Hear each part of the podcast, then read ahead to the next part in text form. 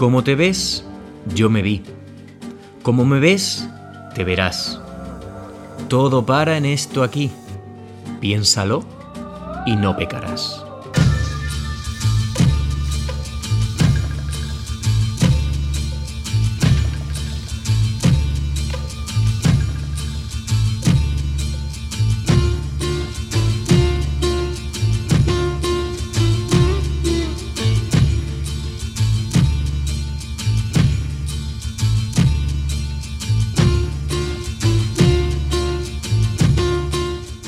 Bienvenidos a este nuevo capítulo de El Libro Rojo. Os habla Richie Ostariz. Como siempre, encantadísimo de que volvamos a emprender juntos este viaje de conocimiento, viaje de búsqueda y de encuentro, en el que caminaremos por los senderos de la tradición, del folclore y del retorno a las fuentes de lo sagrado.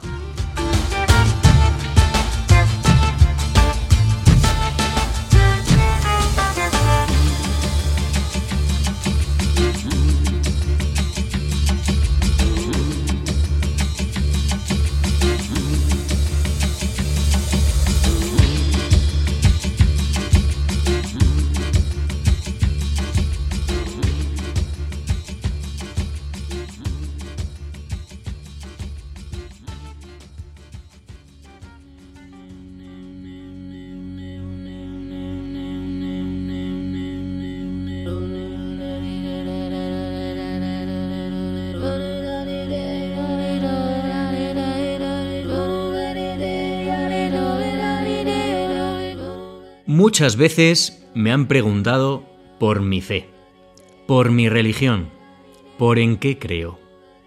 Y aunque puede que algún día, quizás en un hipotético y espero que lejano, último programa del libro rojo, ese día cuente cuáles son mis creencias, pues yo siempre respondo lo mismo respecto a la fe y la religión.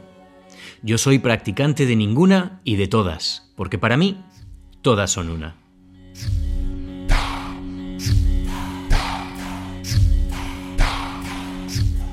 Pero es obvio que vivimos en la cultura que vivimos. He nacido y crecido en un territorio de tradición cristiana y católica. Y mire donde mire, siempre hay una cruz. Como ya sabéis, yo soy de recorrer caminos, hoy con la bici, pero durante muchos años a pie, por la montaña y por el llano. Y en todos esos paseos he encontrado siempre infinidad de cruces fascinado por el símbolo de la cruz cámara o móvil en mano, durante mucho tiempo fui fotografiándolas todas y creando mi propia colección de cruces.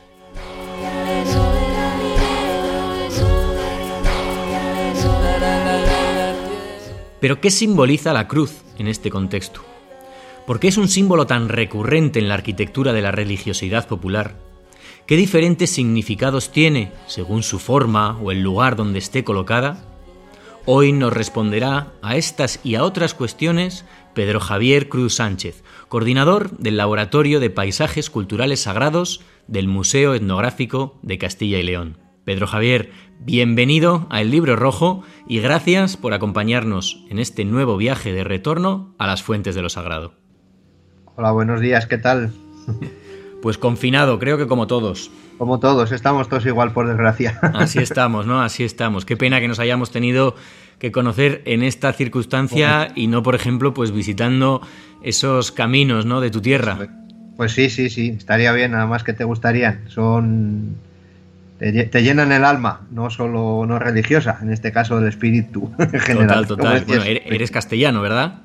Sí, sí, soy salmantino. salmantino, bueno, yo tengo ese 50% que tengo burgalés yo, así que ahí nos entendemos un poquito bien. Somos de la, de la zona, del total, país, total. en los mayores. Bueno, vamos a ir conociendo a nuestro invitado de hoy poco a poco. Yo, como hago siempre, diré dos cosillas sobre ti, Pedro. Bueno, ¿quieres que te llame Pedro Javier o Pedro a secas? Pedro, Pedro. Pedro, perfecto, pues en Pedro lo dejamos. Pedro, bueno, vamos a hacer el nombre completo para que nadie se, se pierda. Pedro Javier Cruz Sánchez. Lo de Cruz tiene WhatsApp también, ¿eh?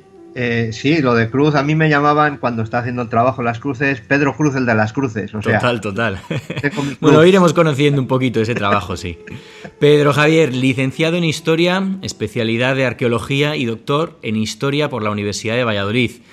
Pero eso es lo que dice un poco el currículum. Pero cuéntanos tú, ¿quién es Pedro Javier Cruz Sánchez? Eh, bueno, pues como has dicho al principio, eh, yo soy, como he dicho al principio, soy, soy salmantino, pero bueno, emigrado a Valladolid, como tantos otros, bueno, no es una, esto no es una rareza, y soy de formación arqueólogo. Eh, he estado muchos años, de hecho todavía ejerzo, ejerzo a tiempo parcial, como quien dice, de arqueólogo. Soy apasionado de la historia desde pequeño, estudié arqueología porque era lo que me gustaba de, aquella, he estado muchos años trabajando de arqueólogo a, tiempo completo, estaba en la universidad haciendo, pues, haciendo inventarios arqueológicos sobre todo, y, gracias a esta presencia, mi presencia constante en el campo, pues viendo no solo yacimientos, sino viendo arquitecturas, viendo cruces, eh, viendo molinos, etcétera, etcétera, pues empecé a, derivar un poco mi actividad, mi afición y mi actividad profesional a la, antropología, a la etnografía. Eh, básicamente, básicamente es esto. Y ahora me dedico, pues, 50-50, casi, casi, no más, no tanto 50-50, sino más, a lo mejor, 75-25 eh, a la antropología, a la etnografía y a la arqueología. grosso modo, sería esta mi, presentación. Eh, qué bueno.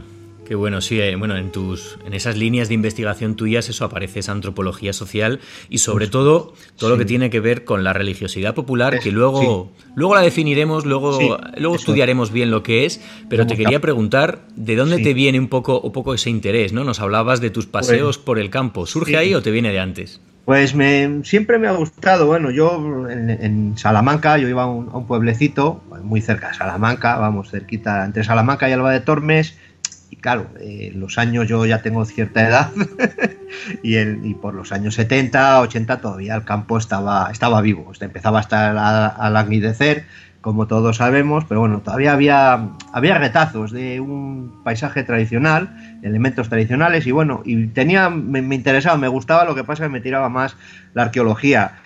Y como comentaba antes, pues eh, a raíz de estos trabajos que he hecho de arqueología en, en el inventario arqueológico de Valladolid, pues me fui, me fui cogiendo el gusanillo, eh, si se puede decir de esta manera, pues de los molinos que catalogamos de vez en cuando, de algunos caminos empedrados que nos llamaban la atención, de los escudos que veías en las, en las casas, con unas cruces, las, las cruces enramadas, eh, la cerámica que encontrabas, popular, bueno, eh, ahí empezó, empecé un poco la, conversión, como de San Pablo, como quien dice, en este caso de San Pedro, de Pedro. Y bueno, hace ya como cosa de veintitantos años, pues bueno, empecé, empecé como hobby y poco a poco, pues bueno, por, también por, por la deriva de la vida y de la vida profesional, laboral, pues bueno, tiré hacia la, etnografía, antropología, que es lo que posteriormente estudié, haciendo el, el, doctorado en Salamanca de antropología social y finalmente, y finalmente la tesis. Y bueno, y ahora es mi, realmente es mi oficio, mi oficio además. Qué bueno, qué bonito, ¿eh? como me gusta la gente que acaba, que acaba convirtiendo su pasión ¿no? en su profesión. Muchas veces, muchas veces he hablado de esto. Ahora después te voy a preguntar también por, por esa tesis que de hecho va a ser la que nos dé un poco el núcleo del contenido del programa de hoy. Pero antes no quiero dejar pasar la oportunidad, te he presentado como coordinador del Laboratorio de Paisajes Culturales Sagrados de Castilla y León. Es así como nos hemos conocido, porque yo he llegado a ti y a tu trabajo a partir de, bueno, de las redes sociales y de conocer un poco ah. la labor que hacéis en este laboratorio, ¿no? Como parte del Museo Etnográfico ¿no? de Castilla y León.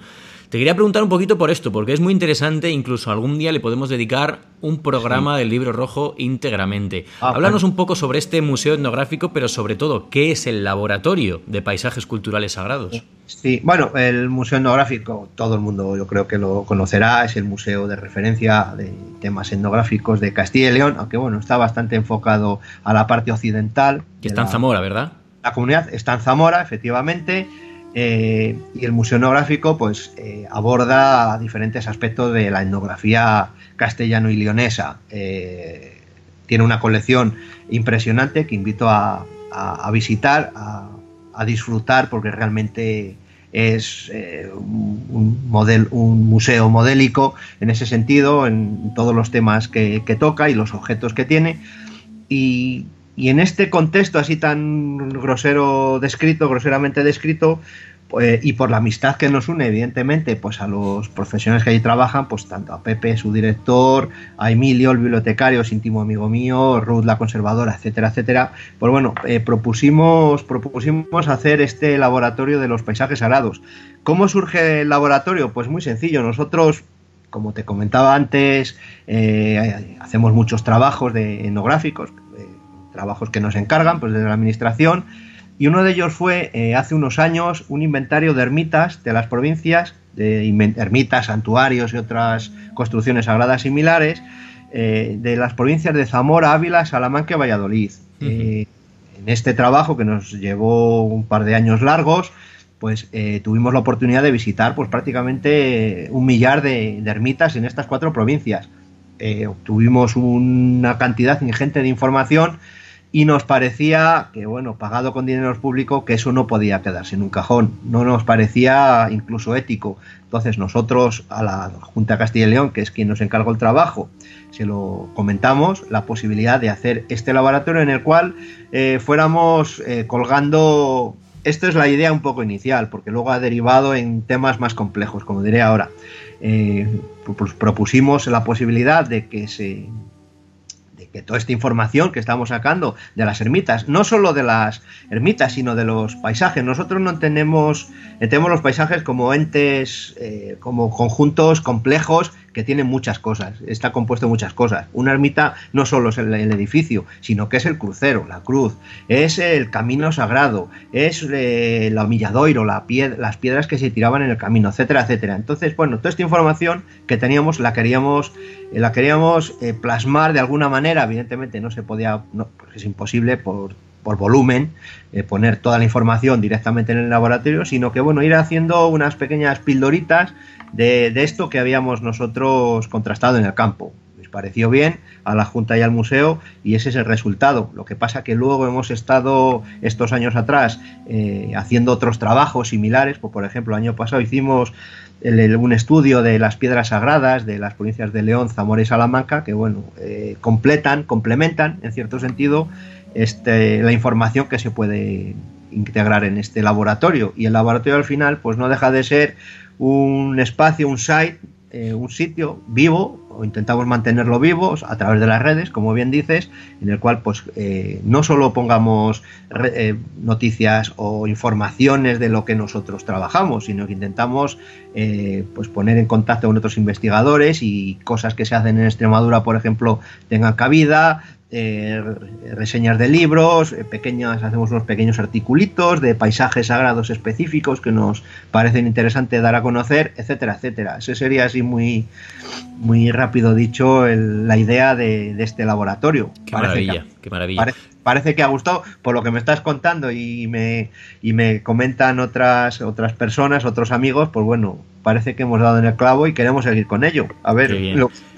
ya te digo, ya te digo que no le vamos a dedicar hoy más tiempo porque, bueno, ya te invito a ti o a la otra coordinadora es Beatriz, ¿verdad? Beatriz, Beatriz Sánchez Valdevía, que es mi compañera de vida y de trabajo. Qué bueno, qué bueno. Pues sí, ya os invito a que hagamos un programa íntegramente dedicado al laboratorio porque a mí personalmente me, me, fascina y me da, lo digo entre comillas, por supuesto, cierta mm. envidia, ¿no? Porque es algo que me hubiera gustado dedicarme totalmente. Yo lo reconozco, hablaba antes un poquito en la entradilla de mis paseos por, el, por el campo. Yo he hecho toda la vida senderismo y me ha encantado coger también a veces el coche e irme a explorar pueblos. Hoy en día lo hago con la bici y siempre, casi siempre, un 80% de las veces que me he diseñado mis rutas, siempre ha tenido que ver con algo sagrado en ella, ¿no? Sagrado en este contexto, hablando de pasar por una ermita, de pasar por, un, por una piedra sagrada, etcétera. Y, la verdad que he conocido sobre todo eso en Castilla, en Castilla y León mayormente, que es lo que más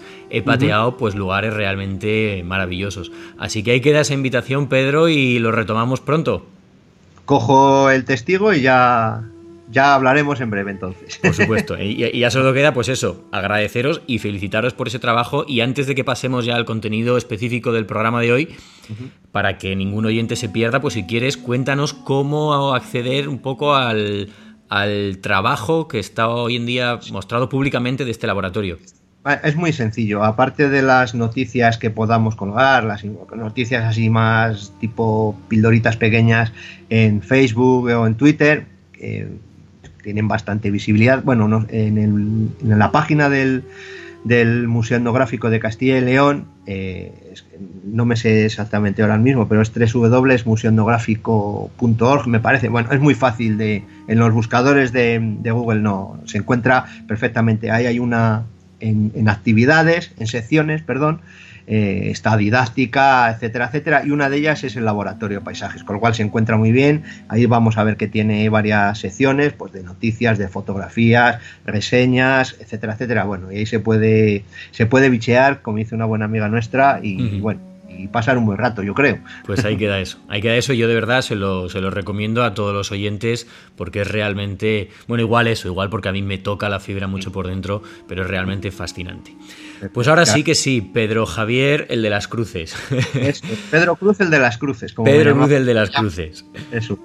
Tu tesis doctoral, ¿no? Que nos mencionabas, dedicada íntegramente al símbolo de la cruz en esta religiosidad, en esta cultura popular, en, esta, en esta cultura tradicional. ¿Cómo? Bueno, yo lo tengo que decir, la, la, tesis es, y lo digo con todo el cariño del mundo porque es una palabra que yo siempre uso positivamente, es brutal. Una cantidad de información brutal. Cuéntanos qué contiene esa tesis doctoral tuya y cómo surge la idea de dedicar un proyecto así al símbolo de la cruz. Bueno, pues bueno, se agradecen los cumplidos otra vez nuevamente. Yo creo que son inmerecidos, pero bueno, ahí quedan. Eh, ¿Cómo surge la, idea de una tesis doctoral?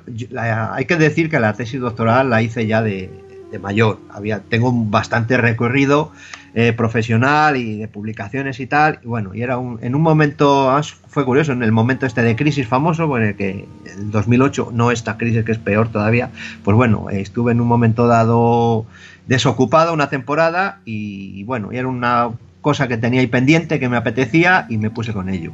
¿Cómo surgió la idea de la zona? La zona en la zona de Lavadengo, que está en el noroeste de la provincia de Salamanca, en las Arribes, del Duero, conocidos por todos. Pues bueno, había trabajado en otros temas, había eh, catalogado chozos, eh, construcciones populares, etcétera, etcétera, y me había llamado la atención de cruceros que había. Siempre me llamó la atención y por qué había tantos cruceros.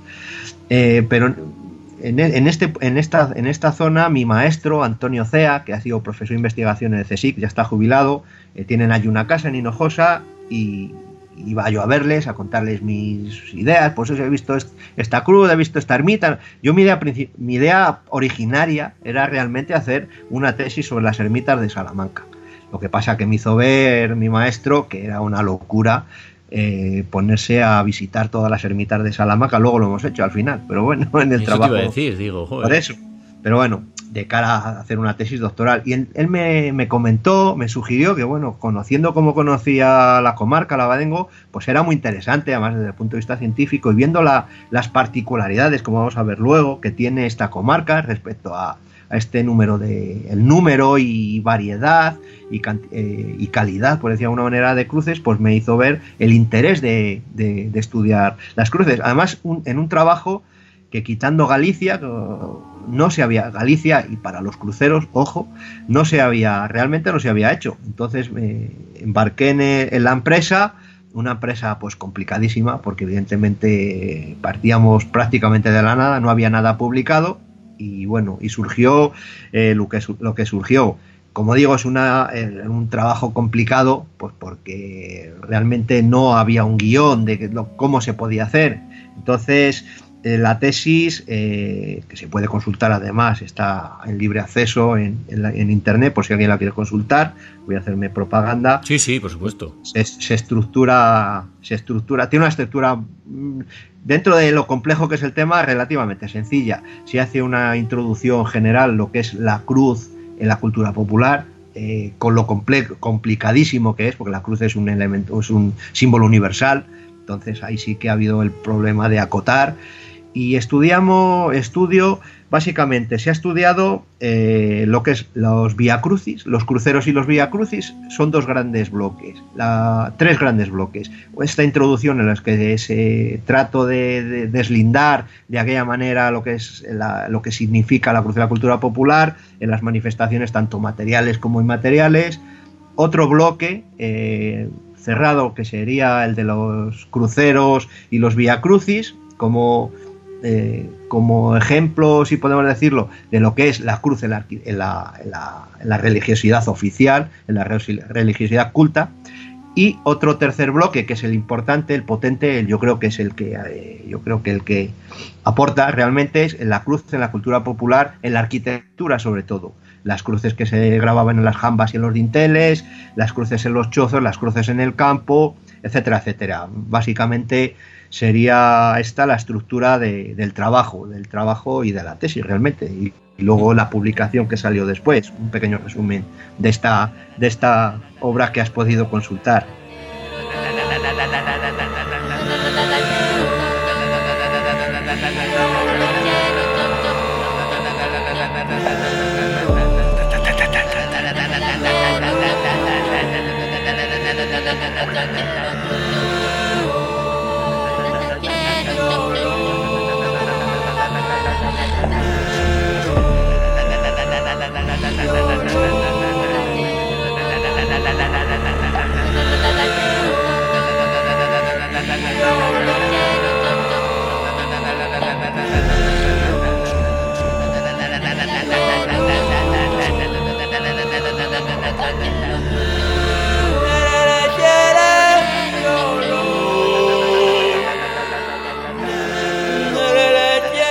Pedro, como bien nos has comentado, eh, la cruz es un símbolo universal, ¿no? Necesitaríamos muchos, muchos, muchos programas del libro rojo pues, para hablar sobre ella, sobre lo que ha significado a lo largo de la historia, o incluso cómo investigadores o estudiosos han hablado de ella, ¿no? El mismísimo René Guénon. Creo que nos va a tocar dejar eso para otro día. Así que nos vamos a centrar únicamente en la cruz, en el contexto, como tú decías, de la cultura tradicional. Pero antes tenemos que definir eso. Cuéntanos, ¿qué es la cultura tradicional y a qué nos referimos cuando hablamos de dos grandes bloques, la material y la inmaterial? Bueno, pues eh, la pregunta también tiene su, tela, tiene su misterio y también daría para otro par de programas largos y lo mismo haría falta otro. Eh, el concepto de cultura tradicional pues realmente está muy estudiado, y en función de, la, pues de las líneas de investigación, tanto las, sobre todo las, las americanas o las, inglesas, las anglosajonas, pues bueno, tiene una serie de definiciones. No hay una definición realmente concreta, porque se va adaptando a las necesidades locales de cada, de cada comunidad. Pero para hacer una, un pequeño, una definición más o menos que se pueda, que se pueda entender, que sea asequible, Sería eh, básicamente, como algunos autores han apuntado, pues un conjunto de creaciones eh, que emanan de una comunidad, eh, que están fundadas en la tradición y que, y, que, son la expresión de grupos, de grupos, sobre todo de grupos, pero también de, individuos. esta sería un poco la, definición canónica, vamos a llamarlo así, de lo que es la, cultura la cultura tradicional. Claro, habría que definir también lo que es la tradición. Claro. Por eso nos vamos, vamos enganchando definición tras definición y se haría complejo de, explicar. La tradición es un modelo, como también definen otros autores, es un, modelo heredado que se transmite de generación en generación. Son, en resumen, los usos y las costumbres. Eso sería, no sé si puede servir de enmarque de lo que es la cultura tradicional. La cultura tradicional, todos sabemos lo que es sin tener la, la definición en la cabeza yo qué sé, pues una fiesta, el arte pastoril es cultura tradicional. la cultura tradicional, además, siempre está enfrentada a la cultura, vamos a llamarlo así, de lo, como decían algunos autores, sobre todo los italianos, de los domini, de la cultura oficial, de los de arriba. Hay siempre una lectura vertical, arriba y abajo. Pero bueno, eh, otros autores, pues, en cambio, eh, dicen que eso no existe y que la cultura tradicional afecta tanto a los de arriba como a los de abajo. Bueno, no me quiero enredar con esto porque es un tema, como digo, bastante complejo y daría para, para una sesión bastante eh, sesuda. El concepto que hay que dejar claro es esto, que es, es, es el conjunto de creaciones, y ahora enlazamos con lo que me preguntabas anteriormente, lo de material e inmaterial, que emanan de una comunidad basados en la tradición, en, los antepasados, y lo manifiestan, como digo, los, tanto un grupo o como un individuo solo. Vale. Eh, dicho esto, eh, respecto a lo que me comentas, la pregunta de patrimonio material y inmaterial, pues es eh, lo, lo, tangible y lo intangible. Claro, perdón, en la definición de material inmaterial eh, no son cajones cerrados. No se puede definir una cosa como esto es patrimonio inmaterial y no material, porque beben unos de otros. por ejemplo, una romería que se podía definir como patrimonio inmaterial, pues realmente tiene elementos materiales. Una romería tienes un camino, tienes la gente, tienes al santo que llevas, tienes la ermita, tienes la pradera que está en la ermita, pero tienes también los rituales que se realizan en torno a ella. Entonces, definir cultura eh, tradicional material, pues sería lo tangible, pues puede ser la arquitectura, lo que decía antes, el arte pastoril, eh, yo qué sé, eh, los, arados, por ejemplo, todo el tema de la cultura agraria, la cultura material, pues eso, los aperos, etcétera, etcétera. Y lo material, para hacer definiciones un poco así más estancas, pues en los valores, las creencias, las costumbres, las prácticas, las tradiciones, los, las tradiciones orales, por ejemplo, las leyendas, los saberes, bueno, pero siempre entendido, o al menos yo así lo, lo, entiendo siempre que, que abordo este tema, no se puede disociar Inmaterial, disociar inmaterial de material no vale. Porque, por ejemplo, en una cuerna que hace un pastor, está claro que es un objeto. Lo puedes tocar, tangible. Pero claro, eh, el saber de hacer los dibujos, ¿cómo, ¿cómo, lo vas a disociar? ¿Sabes? Claro, claro. Entonces, yo siempre ahí está entrelazado estos dos conceptos. Eh, para, para definir, para definirlo un poco sobre el papel, puede valer pero a la hora de la práctica, y a mí me gusta en las charlas que doy y tal, siempre eh, me baso en mi experiencia eh, personal y además transmito a la gente que es lo que yo pueda enseñarles que lo vean ellos en el campo. Y entonces, si va a hacer un, un trabajo de este tipo, va a decir, solo voy a hacer cultura inmaterial. Bueno, ya veremos lo que vas a hacer de cultura inmaterial porque no puedes hacer una cosa y el otro pasar de ello. Entonces está las patas del banco cojean y se va a caer, ¿sabes? Entonces, bueno, eh, esa es mi concepción, creo que la de mucha gente y por ahí deben ir los tiros. no sé, no sé si lo explico. No, fantásticamente. Además no, nos viene muy bien, ¿no? Porque muchas veces hablamos aquí eso de cultura tradicional, de religiosidad eh, popular, de patrimonio material o inmaterial, pero está bien conocer, conocer las definiciones. Vamos a ir centrándonos un poquito ya en ese, en ese símbolo de la cruz que estábamos hablando. Y para empezar, aunque luego hablaremos un poquito más de, ese patrimonio eh, inmaterial, Vamos a centrarnos un poco en el material y además relacionado con la arquitectura, como nos contarás ahora mismo. Y vamos a ir viendo alguna cosa específica. Por ejemplo, vamos a hablar, y precisamente hace unos días mm, lo comentaba, ¿no? sin saber que, iba, que íbamos a grabar este programa, lo comentaba Jesús Callejo cuando hablábamos sobre los cultos de protección en, el, en uno de los últimos programas del libro rojo. Y él hablaba de las cruces en los caminos. Pedro, eh, como yo decía también en la entradilla, muchas veces me he encontrado cruces precisamente en esos cruces de caminos, ¿no? Cruces que fueron sustituyendo a los montoncitos de piedra que tú mismo nos has comentado. ¿Cuál es la función de estas cruces y cuándo comienza un poco a, darse este fenómeno? Pues, eh, pues, empezando por la segunda pregunta, ¿cuándo empiezan? Pues evidentemente el culto a los caminos eh, tiene un origen prehistórico y romano y clásico, eso lo sabemos todos, eso es archiconocido. Están los dioses protectores de los caminos, están los dioses protectores de las encrucijadas, que es un tema respecto relativo respecto a la cruz muy interesante y me imagino que ya se habrá en otros programas se habrá hablado de ello, de las, del valor de las encrucijadas. El origen es eh, es la cristianización realmente de cultos paganos. De hecho, Martín de Braga, también archiconocido, pues sí que se criticaba que los gentiles pues eh, hacían rituales paganos en torno a árboles sagrados y encrucijadas. Eh, el origen de las de erigir cruces pues es a partir del cristianismo. Los documentos más antiguos del cristianismo oficial, como quien dice. El origen más antiguo, pues curiosamente está en la zona de Bretaña, en Irlanda, en una serie de cruces los pilares que llaman el pilar of Eliseg, hay una serie de cruces que ahora mismo no, recuerdo los nombres del siglo VII, del siglo VIII, que son el origen realmente de estos, de estos cruces, en, de estos cruceros, grandes cruceros, eh, son simples monolitos realmente labrados con silueta de cruz eh, que, se, localizaban en, los caminos.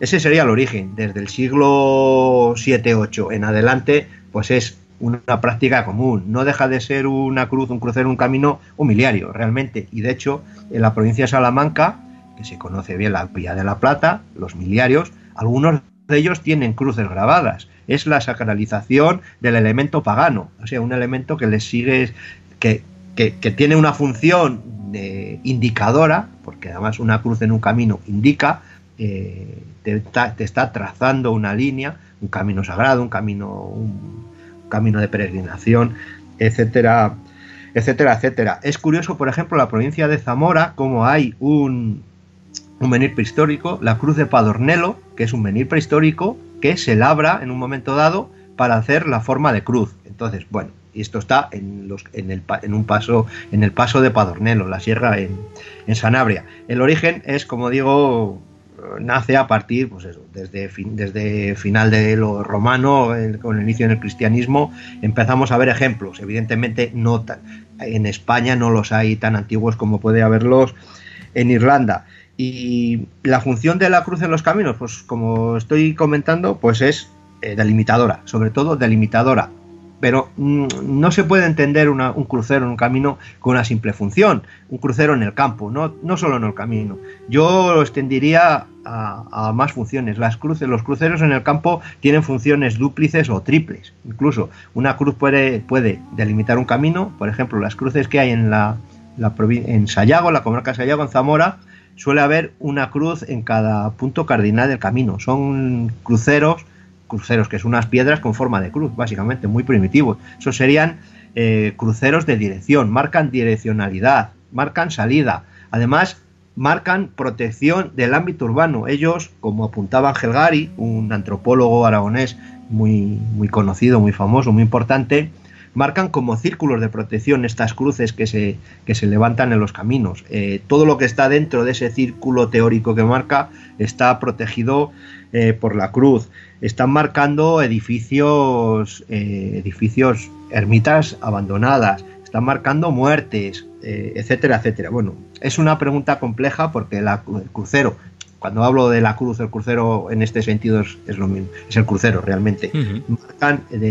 están apuntando muchas, muchas funciones. Ya digo, tiene un origen antiguo, es evidente, un origen clásico, incluso, incluso prehistórico, por ejemplo, los amilladoiros, los majanos, tienen origen en la edad del hierro, la segunda edad del hierro. Entonces, bueno, para que veamos que hay aquí una, una larga, un non duré, como decían los franceses, una larga, son fenómenos de larga duración, no surgen en un momento dado porque sí, sino que tienen esa, tienen esa, esa base y sobre todo sacralizan, protegen.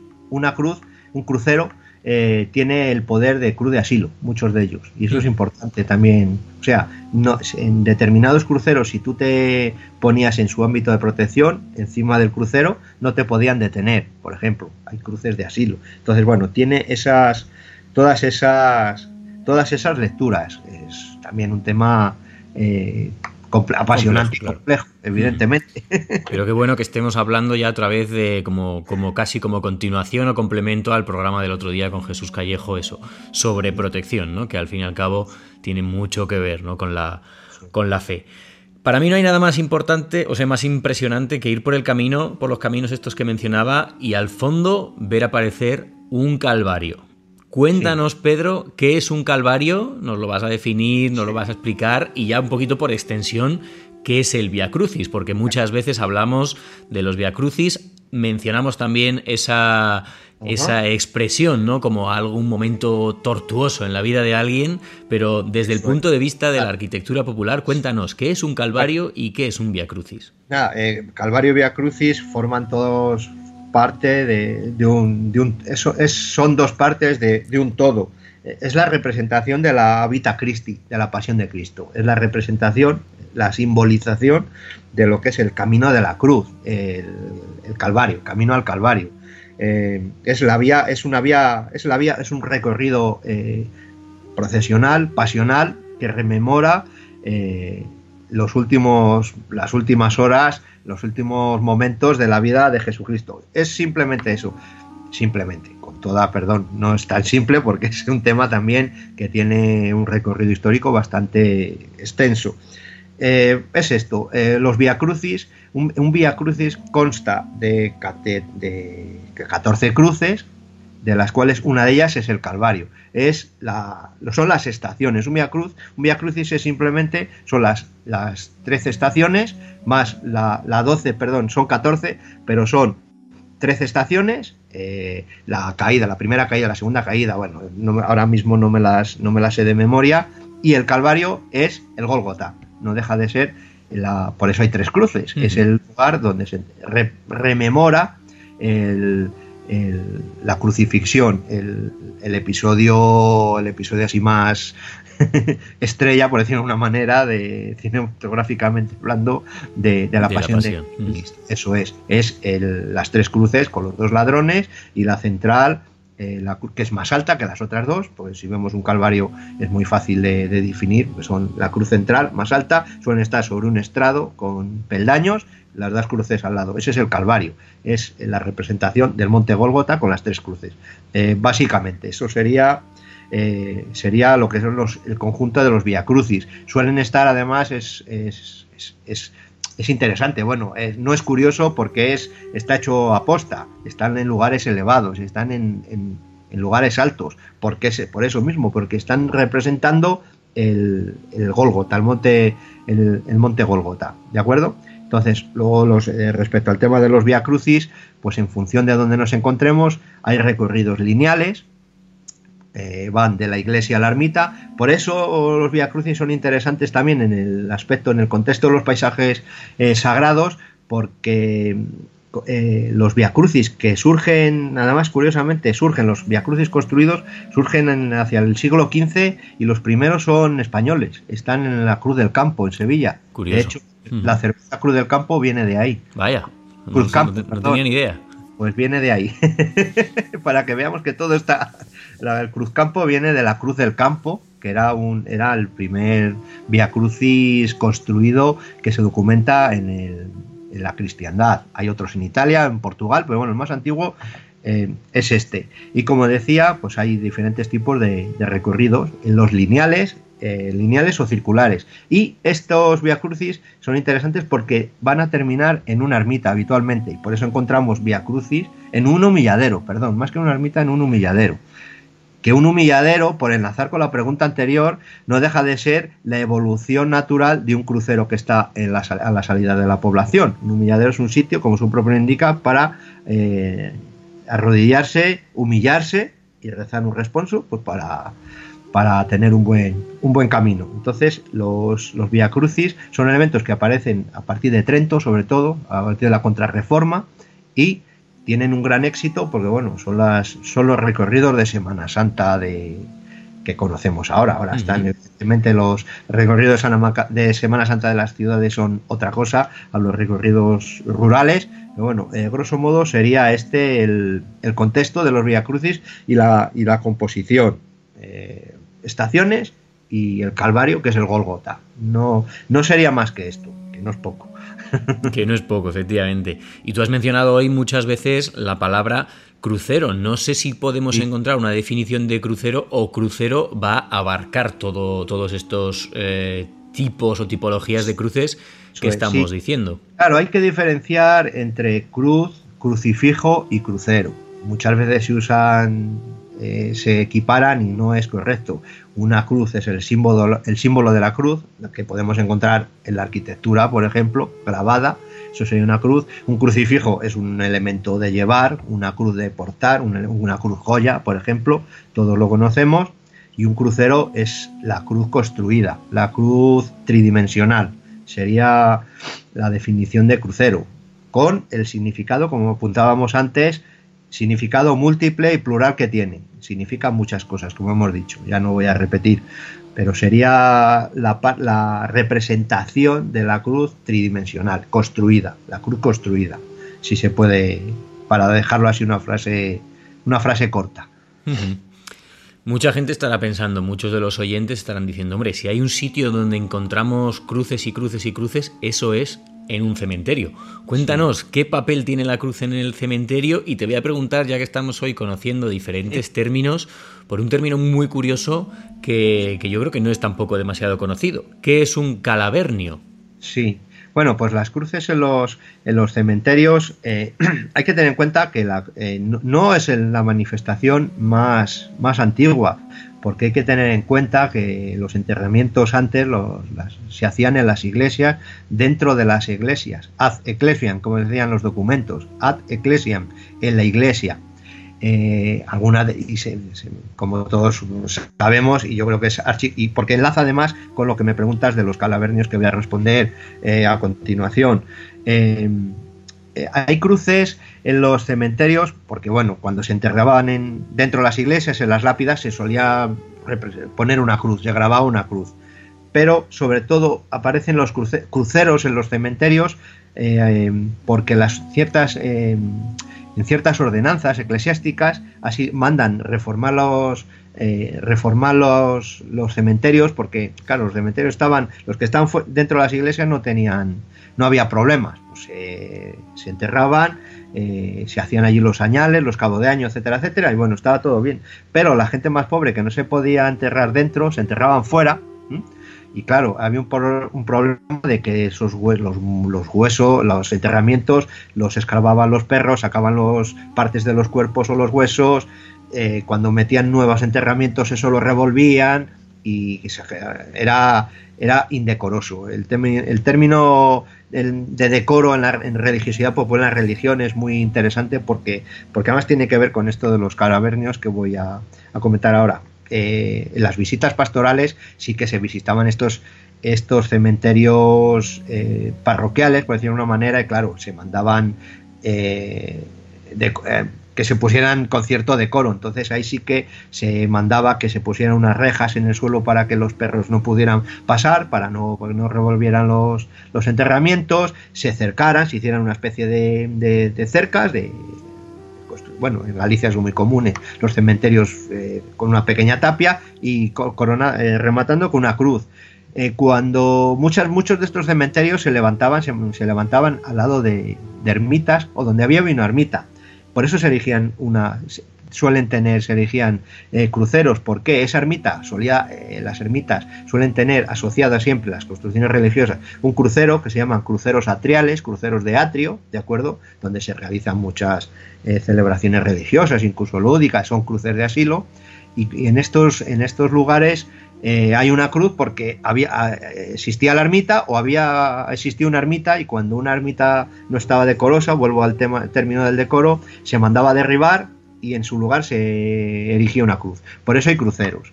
Eh, enlazando con el tema de los calavernios, eh, lo que decía anteriormente, hasta que se establecieron a finales del, 19, del 18, principios del 19, los cementerios tal cual los conocemos ahora, los enterramientos dentro de las iglesias o en el entorno de las iglesias pues están constantemente moviéndose.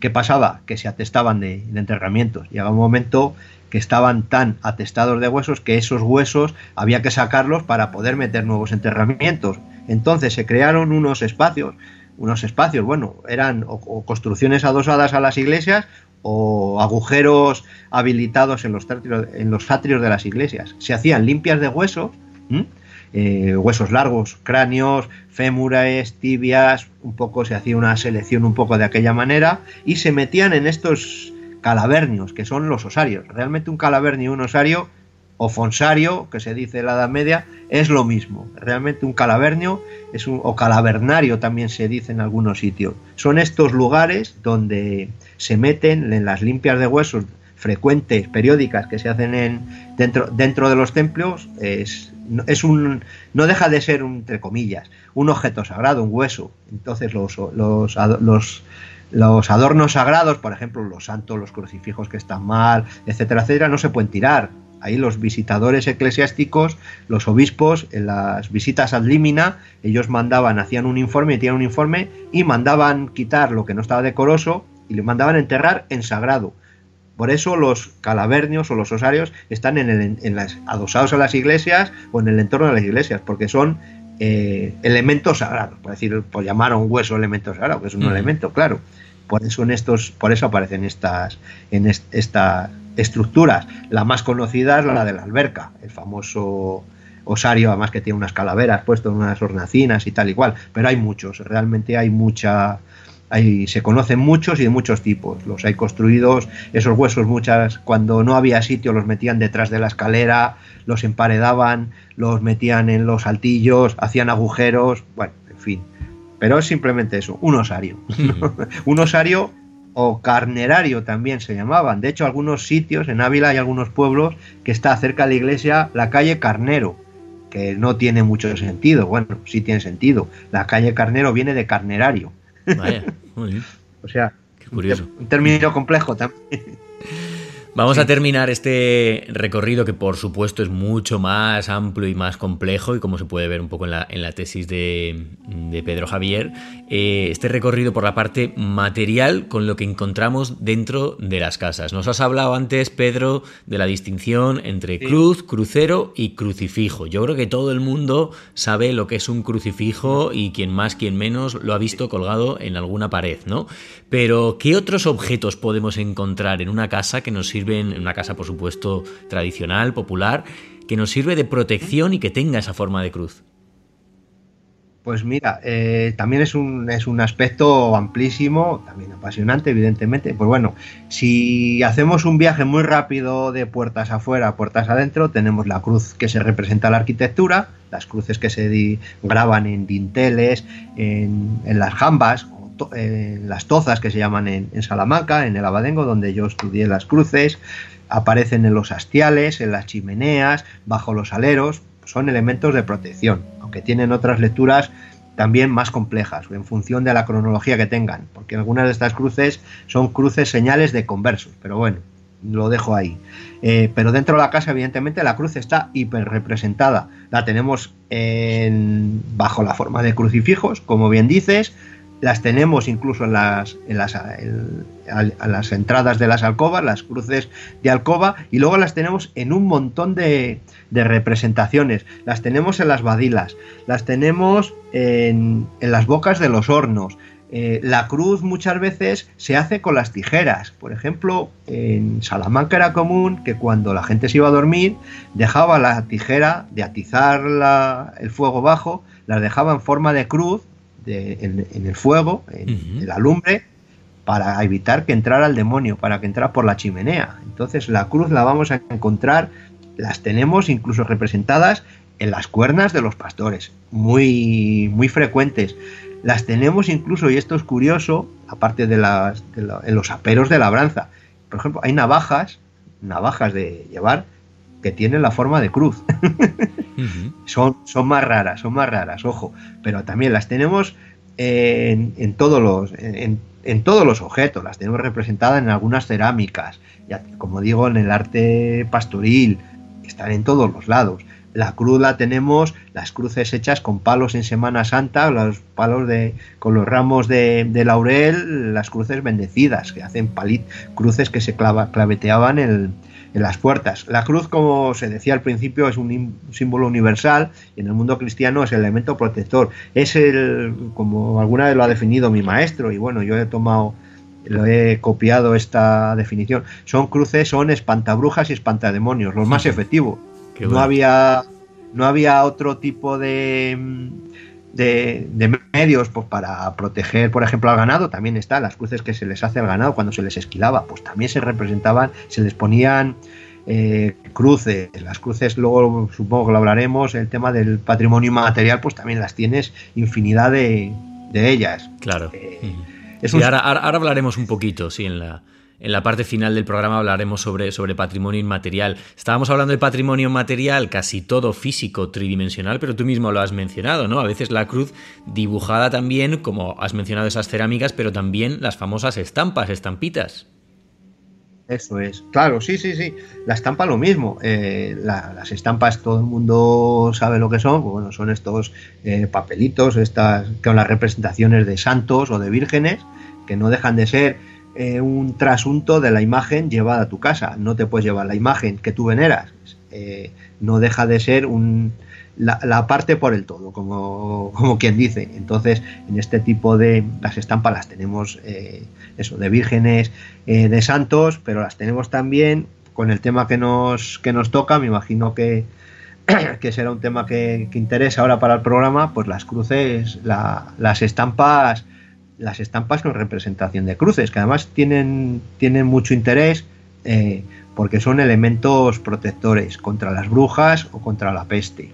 Eh, la estampa popular tenemos varias. Eh, yo recogí algunas, algunas noticias. Por ejemplo, en tu tierra son muy comunes las, las, cruces contra las brujas, bueno, las famosas brujas de Cernégula, etcétera, etcétera, que no voy a hablar de ellas porque tampoco soy especialista, pero tenemos las cruces de San Benito y eran curiosas, este tipo de estampas se solían meter, por ejemplo, en el País Vasco, eh, sobre todo las, las, estampas contra la, contra la peste o las que tenían la representación del va de retro Satanás, la cruz de San Benito, o la cruz de Caravaca incluso, pues se metían en los establos, se claveteaban en los establos para proteger el ganado, hablando un poco del tema de la cruz de la cruz y de, de, la estampa. Se metían incluso dentro de las esquilas de las ovejas, del ganado, pues para protegerlos de eso, como espantademonios. No, no funcionaba de otra, de otra manera. Entonces tenemos otras cruces que tienen oraciones, eh, la oración de Santa Bárbara, etcétera, etcétera. bueno, la estampa también es un elemento, un elemento muy común en, en las casas. No había casa que no tuviera una estampa de un santo, del santo local o un santo que el dueño, los dueños tuvieran veneración, sobre todo de vírgenes, mm, además todas con su morfología, no dejan de ser grabaditos o litografías, pues con la representación de la Virgen con el niño y una pequeña habitualmente con la representación del milagro, de la aparición de la Virgen, con el pastor orando, el lugar de donde aparecía la, Virgen, etcétera, y una pequeña eh, leyenda, pues también en torno. Además, a las estampas hay bastantes eh, ciertas rituales, hay cierta ritualidad. Eh, pues de persignarse ante ella, etcétera, etcétera. Bueno, también es un otro elemento más protector de la casa y hace la misma función, en definitiva, que la cruz.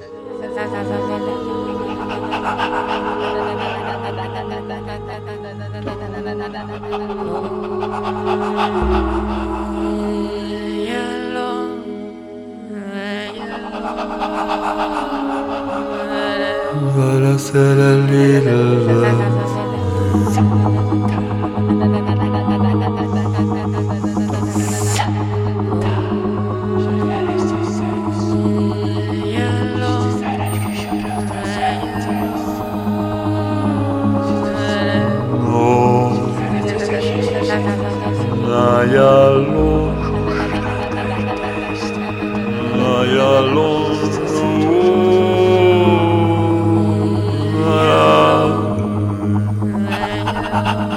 Pedro Javier, hemos venido conociendo hasta ahora todo lo relacionado con la cruz en la cultura tradicional, sobre todo dentro del aspecto de la cultura valga la redundancia, material. En esta parte final del programa y lo que nos queda y sabiendo que necesitaríamos muchas, muchas, muchas horas y muchos programas de conversación, vamos a centrarnos un poquito lo que nos queda en la cultura inmaterial, aunque ya nos explicabas anteriormente que una no puede vivir sin la otra y lo vamos a ver, por ejemplo, en, esta primera cuestión que te voy a plantear. Si hay una festividad relacionada con las cruces, aparte de la Semana Santa que ya nos has mencionado y que desgraciadamente pues, se ha tenido que cancelar en, todo nuestro país eh, y que por supuesto también se va a cancelar la que, viene, la que viene a continuación y por la que te voy a preguntar, ¿no? Pero si hay un mes que está relacionado también con la cruz, ese es mayo. Yo actualmente vivo, vivo en Córdoba y Córdoba Mayo es una explosión de color, de música y sobre todo de flores, ¿no? Y te quiero preguntar por esas cruces de mayo, que aquí por ejemplo en Córdoba es una festividad muy importante, eh, ¿qué significa? ¿Cómo se celebra en las diferentes localidades? Bueno, la, Cruz de Mayo es, como todo el mundo sabe, pues es el culto al árbol cruz, es la celebración de la invención de, de la cruz, de la aparición de la cruz por Santa Elena. Además hay dos celebraciones de la cruz, está la de mayo y la cruz de septiembre. Eh, se trata de una celebración eh, que aunque tiene orígenes claramente, aunque es cristiana, totalmente cristiana, sí que tiene ese componente un poco eh, pagano. Es una celebración religiosa pero también, también lúdica. Y tú, tú mismo lo comentabas en, en, Córdoba, pues además que es la fiesta casi por la, fiesta de la cruz más famosa, yo creo de la, de la, de la península. Eso es una es una celebración además que tiene que ver mucho con ritos eh, agrícolas. Eh, ¿Por qué? Porque en el momento de la, los momentos de cuando se celebra la, Cruz de Mayo, al menos en el mundo rural, ojo, en el, urbano no tiene tanto, no tiene tanto, tanto fundamento, es cuando se hacen algunas rogativas y se, eh, para pedir lluvia, por ejemplo, y se hacen bendiciones de campos. Eh, entonces es una celebración, aunque se hacen también en San Marcos, pero bueno, se suelen hacer por este, por este tiempo. Es una celebración, como decía, religiosa y, lúdica, en los cuales se sacan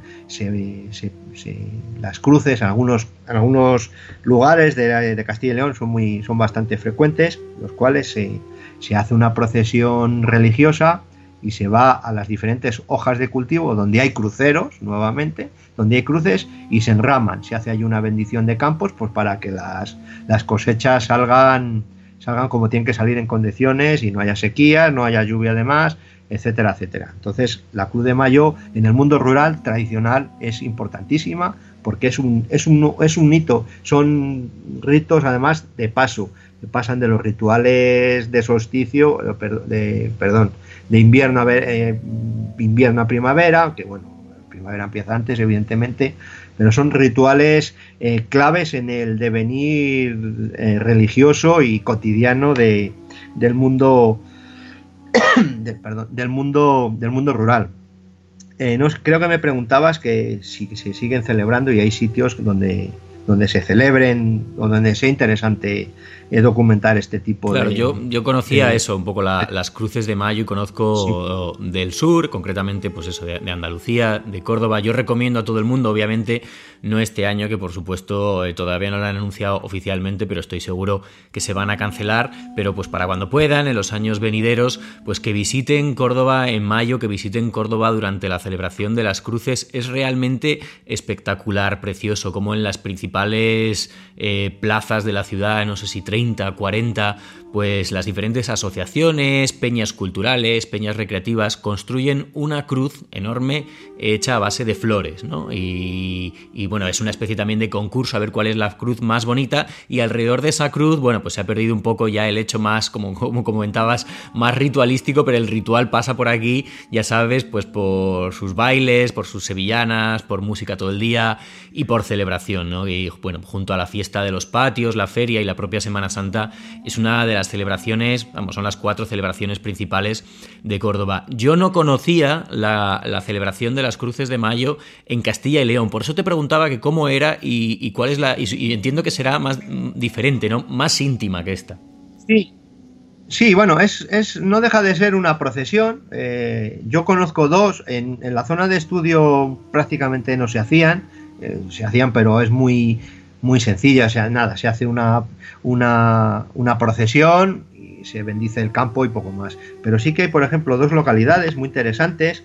Una está en las de Zamora, en Ensayago, en la comarca de Sayago, las cuales, sobre todo en Almeida, Sayago, por decir uno de tantos, los cuales sí que se hacen las, estas procesiones, son procesiones religiosas, los cuales va, se va en comitiva a diferentes cruces, a las diferentes a una serie de cruceros de piedra que están en el campo y, estos cruceros se, se, enraman, se hacen, es una procesión muy sencillita, pero bueno, lo que interesa es que se va todavía a las diferentes hojas tradicionales de cómo se organiza el campo y estas cruces se ponen una serie de, de adornos de flores, de, flores de campos, moradas, se ponen una serie de jaras y bueno, una serie de eh, no sé ahora muy bien qué flores se ponen. Y otra, y otra localidad en Ávila es tan Cardeñosa, las cuales sí que eh, a Cardeñosa es otra de las capitales de la cruz, por decirlo de una manera, porque también, como la Badengo, está llena de cruces. Ahí la cruz, la, cofradía de la Veracruz sí que tuvo mucho poder. Y aquí sí que se sigue haciendo, el día de, la Cruz de Mayo, los cruceros que tienen en el, en el eh, diferentes repartidos por el casco urbano, sí que también se, recorren en procesión, se hacen ahí una serie de oraciones y tal y cual, y se enraman y se engalanan con el interés de que en este caso, si en Sayago se, se bendecía el campo, aquí se bendicen los diferentes barrios. Cada barrio de Cardeñosa tiene su cruz, su crucero, perdón, y este se visita, se hace una procesión que va, sale de la iglesia, eh, recorre todo el pueblo, recorre las cruces en Galana, se hacen una serie, se hacen oraciones, luego está asociado a bailes y tal y cual, pero bueno, esto ya es un poco la derivación moderna de la, de la festividad y se engalanan y bueno, es una manifestación ya fosilizada prácticamente, pero bueno, que tiene todavía ese interés de que está vivo, es una fiesta viva, no es lo de Córdoba, evidentemente, pero bueno, todavía sí que hay rastros de esta festividad que es agrícola y por eso evidentemente el campo está como está y cada vez se celebra menos. Pues fíjate, fíjate Pedro qué casualidad, qué curioso, qué sincronicidad, ¿no? Porque cuando yo estaba hablando eh, al principio, ¿no? De esos paseos míos por el campo y que veo los calvarios al fondo y me dirijo a ellos, tenía en mente sobre todo uno, que era el de, era el de Cardeñosa, precisamente, ¿no? Yo, recuerdo, pues sí, hace años haber ido allí, pues, pues me diseñé una, una, rutita de senderismo que llevaba hasta el Castro Celtíbero, ¿verdad? Que está a unos kilómetros y con esa parada, ¿no? Ah, en el Calvario de, Cardeñosa, que como tú dices, la localidad está llena de cruces por todos los lados. Está lleno, sí. Es que claro, ahí también Cardeñosa, aunque nos hagamos del tema, bueno, ahí había canteros. Evidentemente pues ahí tenían, sabían hacer cruces y las, las hacían de cargo, de hecho. yo tengo catalogadas, Cardeñosa sí que lo conozco bastante bien porque sí que he escrito alguna cosa y bueno, lo he recorrido bastante eh, por el tema de las cruces y cruceros a lo mejor en el término hay 50. O sea, es, es una rareza, no es lo común. Casi nada, casi nada. Con tanto, es, es exagerado. cruces Sí, sí, perdona, perdona. con esto del Skype muchas veces no, nos montamos. Te decía que hablábamos un poco del patrimonio inmaterial y muchas veces nos olvidamos de que los gestos son también ese patrimonio, ¿no? ¿Qué gestos, qué gestualidad conocemos asociada, vinculada a la cruz?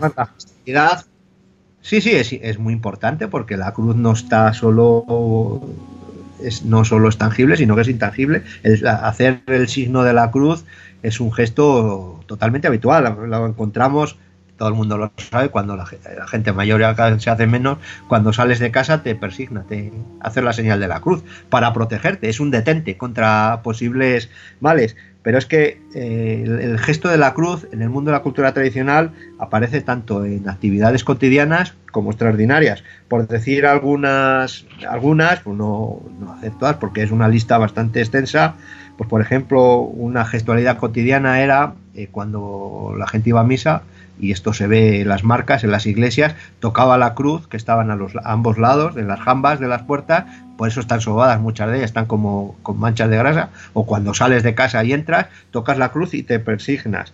Eh, cuando sales a trabajar, eh, por ejemplo, en la alberca sí que era curioso que cuando eh, salías en las zonas de las cortinas, ya donde salías del casco urbano, te hacías la señal de la cruz para protegerte y para tener un buen día de trabajo. Cuando sale, cuando se salía eh, de viaje en situaciones extraordinarias, pues cuando alguien se quería casar, el padre de la novia, eh, la novia, los novios se arrodillaban y el padre les hacía la señal de la cruz en el, se lo hacía en, en la frente, un poco dando su bendición y que todo saliese bien. Cuando la, evidentemente en el acto de la muerte, pues ahí la cruz está archi representada y es constantemente hacer la cruz al muerto. En Semana Santa o, o, cuando cuando se toma, cuando se hace en, carnaval, la cruz de ceniza, eh, cuando, por ejemplo, para conculcar ciertos fenómenos meteorológicos, pues, por ejemplo, en Salamanca se llaman los torbellinos estos, las putaciegas las llaman, porque te quedas ciego,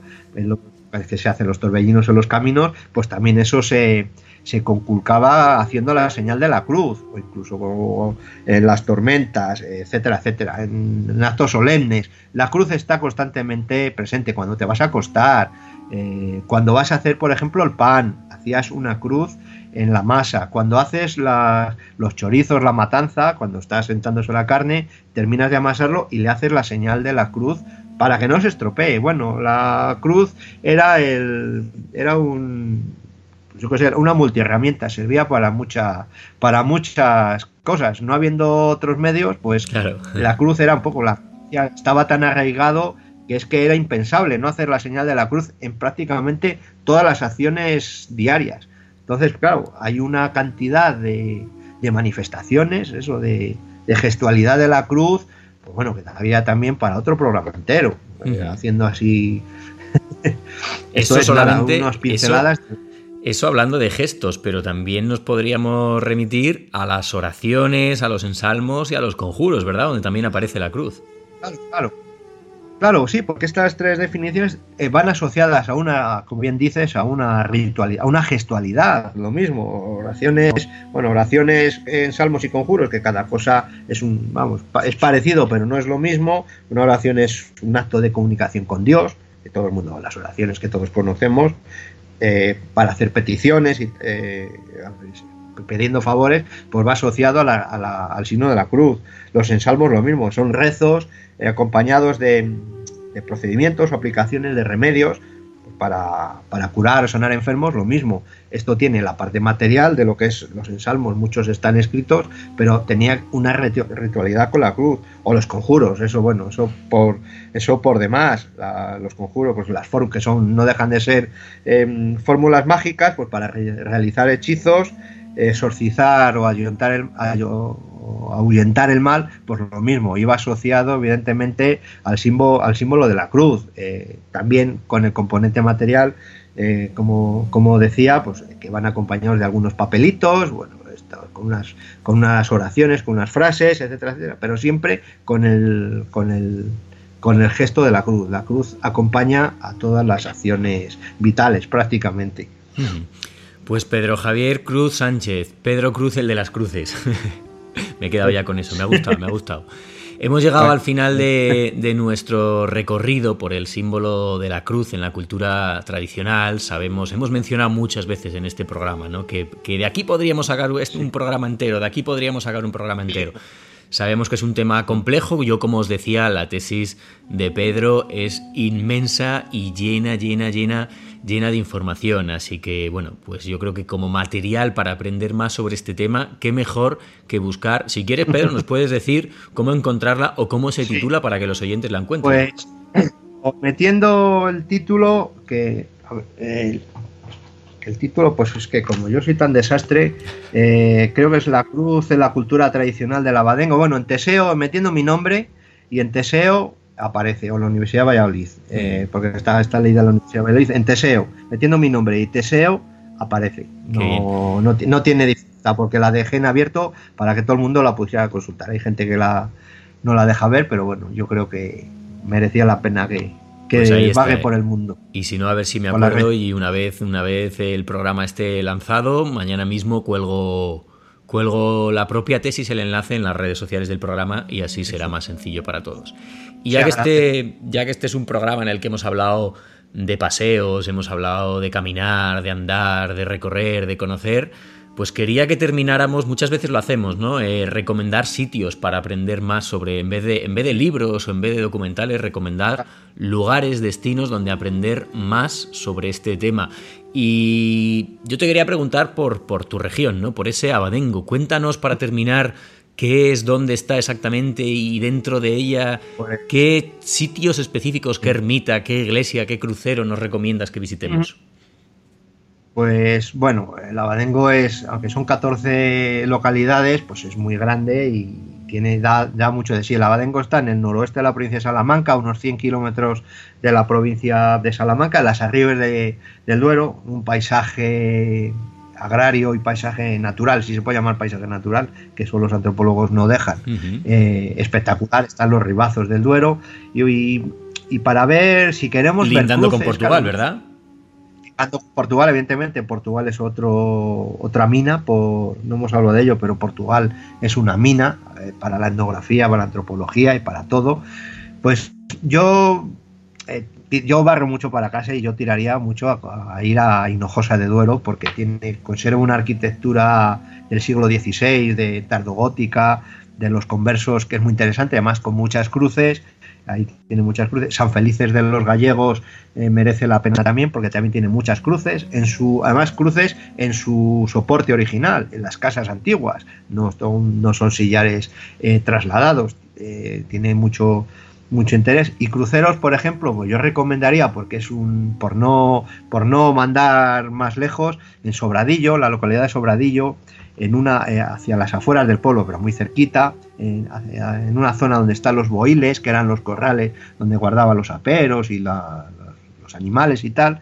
Hay una cruz, eh, un crucero, está hay una fuente abovedada de las que llaman romana, que no romana, pero bueno, un puente y tal y cual, es un conjunto muy, muy amoroso, muy, muy interesante, porque está conservado como, en el siglo XVIII. Y hay un crucero que es diferente a todos, pues es un crucero gallego, no es un crucero como los que hay por la zona, que son cruceros eh, muy sencillos, eh, ochavados, muy lisos, sin decoración, pero es que este tiene la representación del crucificado y de los Arma Christi eh, de, las herramientas de la pasión. Y es un, es un crucero seguramente que está hecho por canteros pontevedreses. Sí que era común que los canteros pontevedreses vinieran hacia la Sierra de Francia a hacer, a labrar la piedra y por aquí pasaron, porque estos caminos Santiago, un romano del Camino Santiago, y, el, y labraron este, este crucero que está en un entorno espectacular. Está por ahí el Vía Crucis, está la ermita de, la ermita de San Blas, muy cerquita, o sea que es un conjunto, la Virgen del Cristo de la Cuesta, me parece que es, o la Virgen de la Cuesta, no recuerdo que bueno, que en poco espacio vamos a ver mucho.